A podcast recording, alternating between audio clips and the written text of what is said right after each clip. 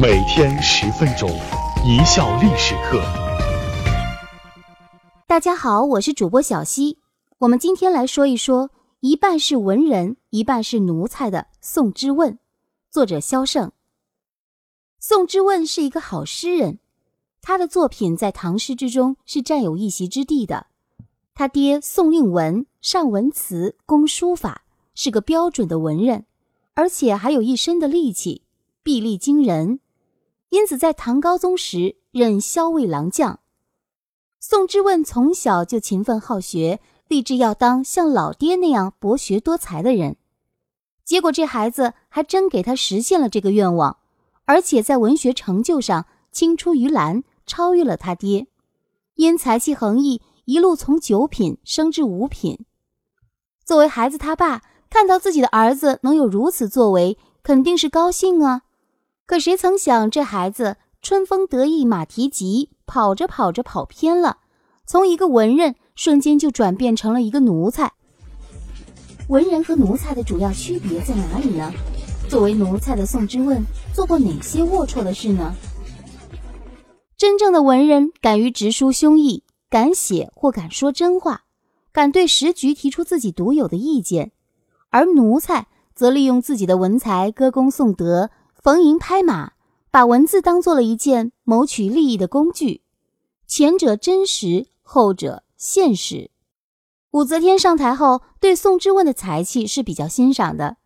有一次，武则天游幸洛阳龙门，一时兴起，邀群臣即兴赋诗，谁的诗好，谁就可以得奖励。如此高的赋诗规格，对任何一个文人来说，都是个绝佳的表现机会。一旦脱颖而出，不难想象，所得到的岂只是皇帝的奖励，更会赢得声誉和地位。宋之问当然知道机会难得，可惜的是他没有抢到先机。另一个文臣东方求先把诗写了出来，武则天赐给了东方求一件锦袍。宋之问十分眼红，在东方求把诗念完后，他也抢身出去展示自己的诗作。这首诗很长，共四十二句。二百八十多个字，整首诗用词非常华丽，歌功颂德，内涵不大，着着实实把武则天夸了一番。武则天一高兴，转身将原本赐给东方求的锦袍给了宋之问。什么是奴才？这就是奴才。真正的诗人不会将自己诗作去吹捧别人，不会将神圣的作品当做拍马屁的工具，而宋之问似乎乐在其中，且忘乎所以。他还想成为武则天近身的宠臣，为了达到这个目的，他又写了一首诗向武则天表白。那首诗叫做《冥河篇》，从表面上看，不失为是一篇佳作。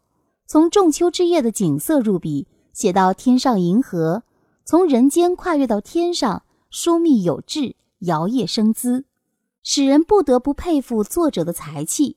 可一旦将此诗与宋之问写作的目的联系起来，就显得龌龊了，奈何女皇陛下瞧不上他。武则天应该说还是很欣赏他的才气的，也并不是说他长得不帅。女皇不想宠幸他的原因很实际、很生活化，他有口臭。确实，你长得再帅、再有才气，闺中之事还是需要讲点情调的。倒是你嘴一张，臭不可耐，还有什么情调可言呢？宋之问于是就买来麝香之类的中药材，天天含在嘴里。希望能够得到女皇陛下的灵性，可是武则天一来不缺男宠，二来可能是无法接受口臭，武则天始终对他没有兴趣。事情发展到这里，对宋之问的表现还不能过多的非议，尚可以看作是正常人对正常权力的追求。更有甚者的事情发生了，他见武则天对他没什么兴趣，就采取了一种迂回策略，转手去拍武则天的一个男宠张易之的马屁。张易之这个人长得相当帅，但才气不如宋之问。宋之问为了哄张易之高兴，为他捉刀代笔写诗，用你的名义把我的诗送给陛下吧，他一定会喜欢的。武则天本来就喜欢张易之，又见他在文学方面大有进步，果然对其越发的喜爱。张易之见这招奏效，此后便多次让宋之问捉刀写诗。宋之问很高兴，不但为其写诗。有一天早上去拜访张易之时，见他刚刚起床，从卧室里面出来，宋之问还主动去给人家倒尿壶。亲本家人，何须如此作践自己呢？宋之问他爹宋令文，要是知道儿子如此给宋家丢脸，不知会作何感想。做人做到这个份上，也许会遭来一些人的不耻，但是归根究底，宋之问这时候只是为了向上爬，所出卖的也仅仅是自己的人格和尊严。充其量仅是个浑身上下奴味十足的奴才罢了，尚够不上败类这个级别。武则天下台之后，唐中宗登基。曾被宋之问大拍马屁的张易之等人被诛杀，宋之问也受到牵累，被贬到岭南去了。宋之问又怎样从奴才发展成败类的呢？败类宋之问又死于何人之手呢？请注意，奴才和败类其实只有一步之遥。岭南在当时是个十足的鸟不生蛋的穷地方，对有强烈功利心的宋之问来说，肯定是待不住的。所以在次年的春天，他秘密地潜入了洛阳，寄宿在好友王同角家里。这个王同角是唐中宗李显的女儿安定公主的老公，时任驸马都尉。当时武则天刚驾崩，李显刚继位，以武三思为首的武士集团依然把持着朝政。身为李显的女婿，王同角密谋想要杀了武三思。本来以王驸马的影响力和势力，玩一招阴的。说不定真能把武三思杀了，可惜的是，他收留了宋之问，一个正在从奴才朝败类进化的人。王同角在策划谋杀的时候，不曾对好友宋之问防范，结果让宋之问偷听了去。稍微有些良知的人，听到这种事，一般都会替朋友保密的。况且你是从岭南偷跑来的，被贬的人偷跑入京，这是项重罪，人家驸马敢收留你。已经为你担风险了，你偷听到这种事，冷眼旁观，不吱声也就是了。可是这种话只能针对有底线、有道德的人来讲，换在宋之问的角度来看，就完全不一样了。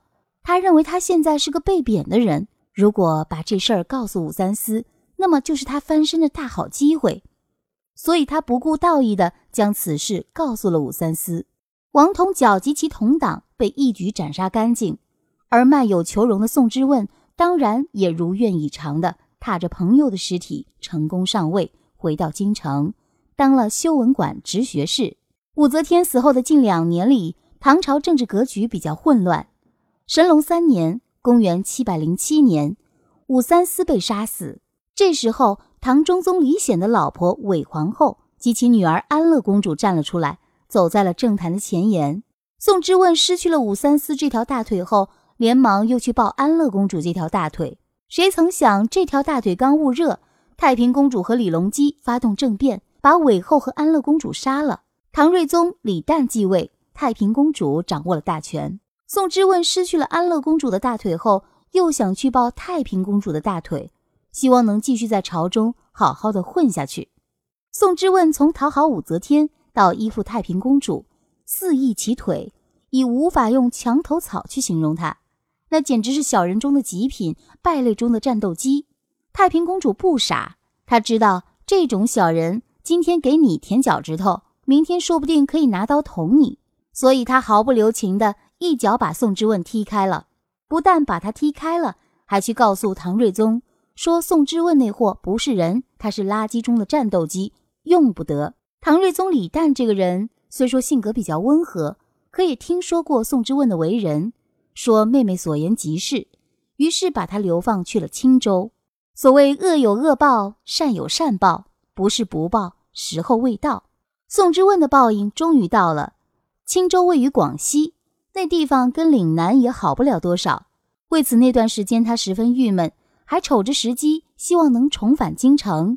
可惜的是，他又下错了一招棋。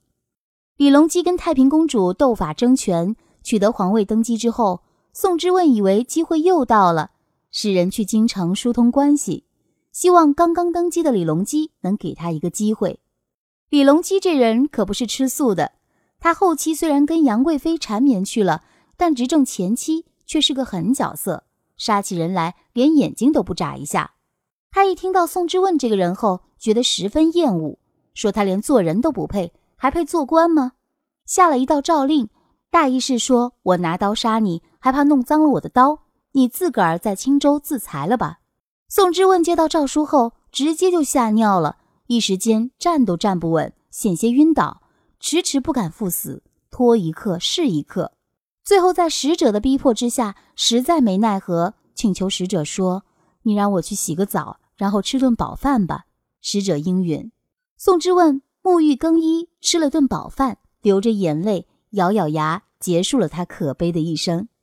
感谢大家的收听，本节目由一笑而过工作室出品。